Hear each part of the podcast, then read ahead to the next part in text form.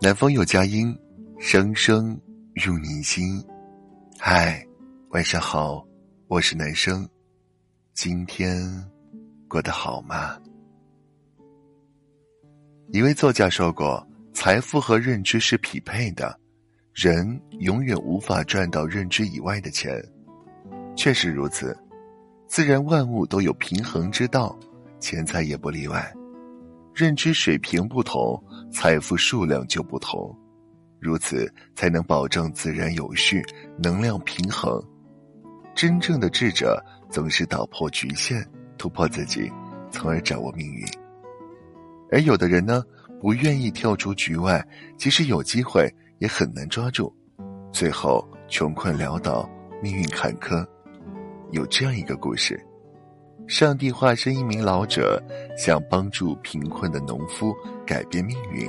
上帝问农夫：“如果你是全村的首富，你会干什么？”农夫说：“我想养几头牛来帮助我耕地。”上帝又问：“那要是成为县里的富人呢？”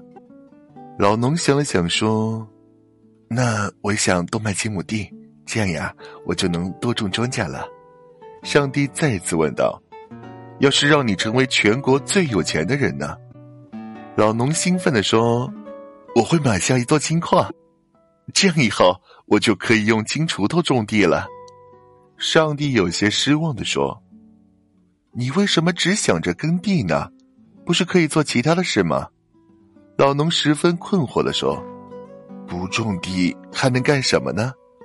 上帝摇摇头，叹了一口气说：“那你还是种你的地吧。”对于老农而言，即使上帝给他财富，他也无法享用，发挥不了财富的价值；即使上帝告诉他真理，他也无法理解，反而会带来困惑。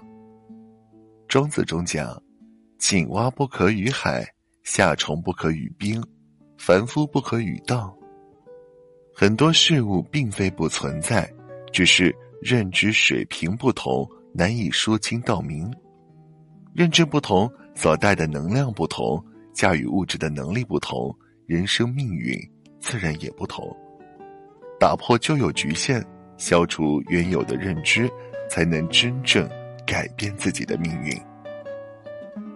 好了，今晚的分享就到这里了，感谢您长期以来。对男生电台的支持和青睐，愿有温度、有态度的声音，陪你度过每个孤单的夜晚。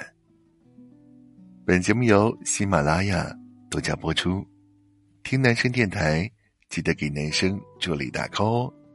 每晚七点半，我在喜马拉雅直播间等风等雨，等着你。晚安，好眠。我们明天见，拜。